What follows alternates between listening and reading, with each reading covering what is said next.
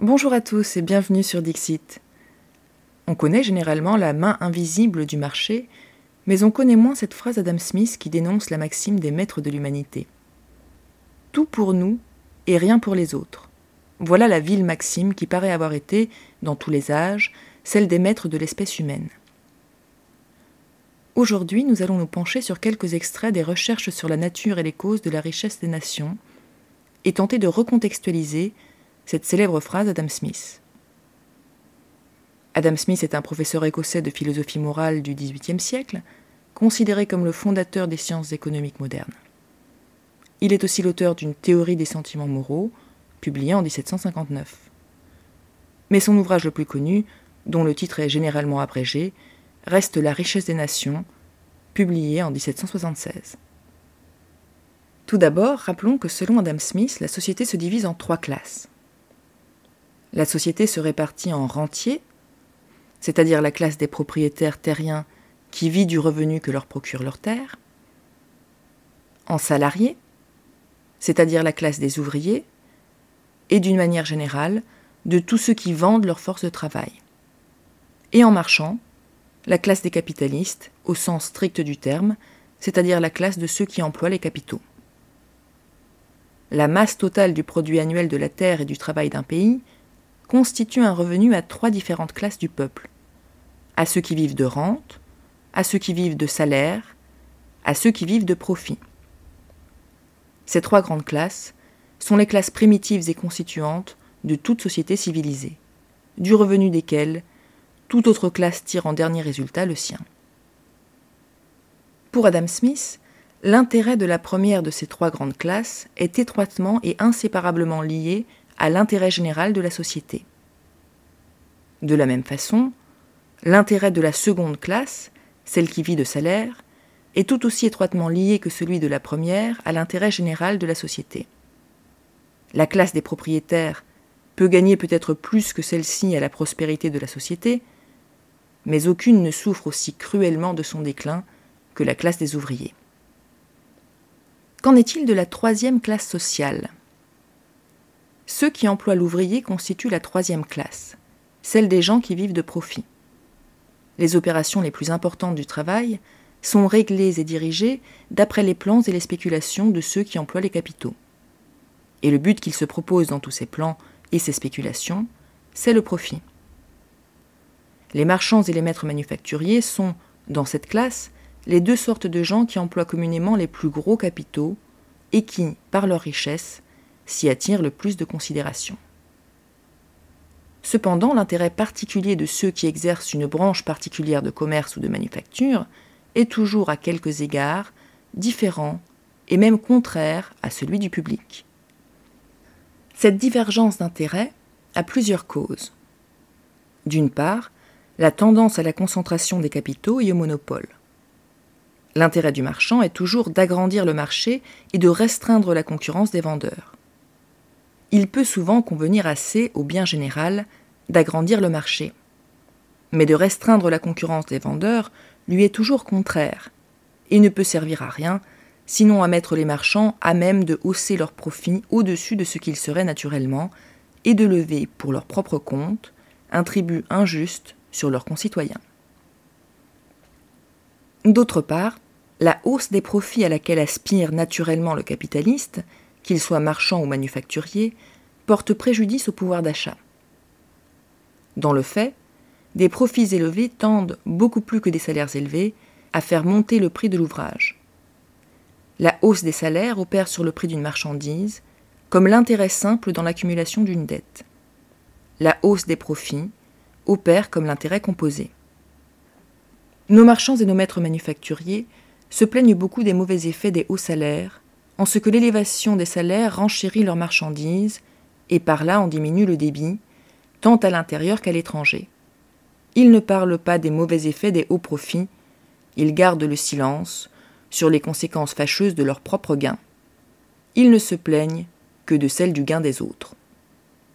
Enfin, et c'est le point le plus important, d'après Adam Smith, les rentes et les salaires sont intrinsèquement liés à la richesse réelle du pays. Or le taux des profits ne hausse point, comme la rente et les salaires, avec la prospérité de la société, et ne tombe pas comme eux avec sa décadence. Au contraire, ce taux est naturellement bas dans les pays riches et élevé dans les pays pauvres. Jamais il n'est aussi élevé que dans ceux qui se précipitent le plus rapidement vers leur ruine. En résumé, selon Adam Smith, la recherche du profit menace la conservation de la société, car seule la dissolution et la ruine de la société assurent un profit maximal. Par ailleurs, les trois classes ne sont pas sur un pied d'égalité quant aux moyens d'analyse et d'action dont elles disposent. Comme dans tout le cours de leur vie, ils sont occupés de projets et de spéculations, la classe des marchands et des manufacturiers a un avantage sur les deux autres classes, qui consiste en une meilleure connaissance de ses propres intérêts. De plus, les lois des corporations apportent moins d'obstacles à la libre circulation des capitaux d'un lieu à un autre qu'à celle du travail. Partout, un riche marchand trouvera plus de facilité pour obtenir le privilège de s'établir dans une ville de corporation qu'un pauvre artisan pour avoir la permission d'y travailler. Ainsi, le savoir économique et la mobilité du capitaliste lui confèrent un avantage stratégique sur les deux autres classes dans la poursuite de ses objectifs et la défense de ses intérêts. Un marchand, comme on l'a très bien dit, n'est nécessairement citoyen d'aucun pays en particulier. Il lui est en grande partie indifférent en quel lieu il tienne son commerce, et il ne faut que le plus léger dégoût pour qu'il se décide à emporter son capital d'un pays à un autre, et avec lui toute l'industrie que ce capital mettait en activité. On ne peut pas dire qu'aucune partie en appartienne à un pays en particulier, jusqu'à ce que ce capital y ait été répandu, pour ainsi dire, sur la surface de la Terre, en bâtiment ou en amélioration durable. Adam Smith souligne qu'il faut toujours se méfier des propositions émanant des marchands et des manufacturiers. Toute proposition d'une loi nouvelle ou d'un règlement de commerce qui vient de la part de cette classe de gens doit toujours être reçue avec la plus grande défiance et ne jamais être adoptée qu'après un long et sérieux examen auquel il faut apporter je ne dis pas seulement la plus scrupuleuse, mais la plus soupçonneuse attention. Cette proposition vient d'une classe de gens dont l'intérêt ne saurait jamais être exactement le même que l'intérêt de la société, qui ont, en général, intérêt à tromper le public, et même à le surcharger, et qui, en conséquence, ont déjà fait l'un et l'autre en beaucoup d'occasions. Ce conflit d'intérêt fondamental entre l'intérêt général, qui vise au bien commun, et l'intérêt marchand, qui vise au profit, explique le danger que représente l'influence des puissances marchandes et industrielles dans le domaine politique.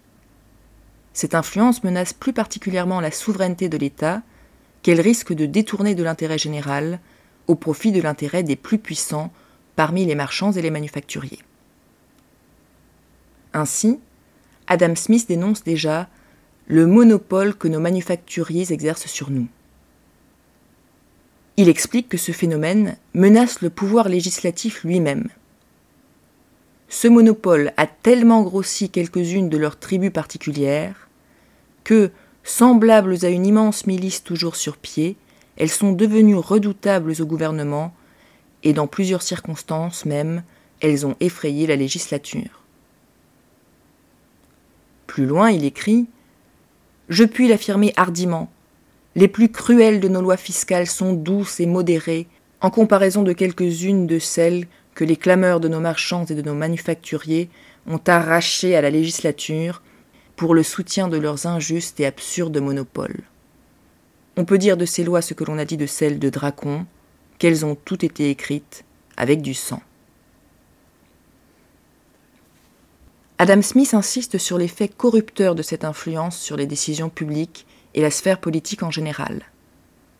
Un membre du Parlement qui appuie toutes les propositions tendant à renforcer ce monopole est sûr non seulement d'acquérir la réputation d'un homme entendu dans les affaires du commerce, mais d'obtenir encore beaucoup de popularité et d'influence chez une classe de gens à qui leur nombre et leur richesse donnent une grande importance. Si, au contraire, il combat ces propositions, et surtout s'il a assez de crédit dans la Chambre pour les faire rejeter, ni la probité la mieux reconnue, ni le rang le plus éminent, ni les services publics les plus distingués ne le mettront à l'abri des outrages, des insultes personnelles, des dangers même que susciteront contre lui la rage et la cupidité trompée de ces insolents monopoleurs.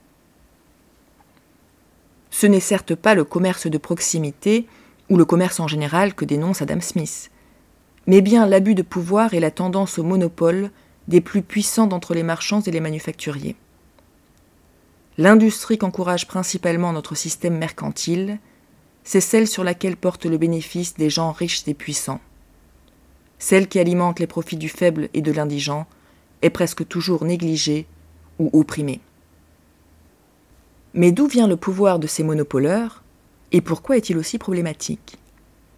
Pour le comprendre, il faut revenir à l'émergence de ce qu'Adam Smith appelle le système mercantile c'est-à-dire revenir sur la fin du féodalisme et la grande révolution que l'extravagance des uns et l'industrie des autres amenaient insensiblement. En effet, le système mercantile et la généralisation des échanges marchands transforment le rapport à la consommation courant au Moyen Âge et permet l'apparition d'une nouvelle forme d'accumulation et de concentration des richesses.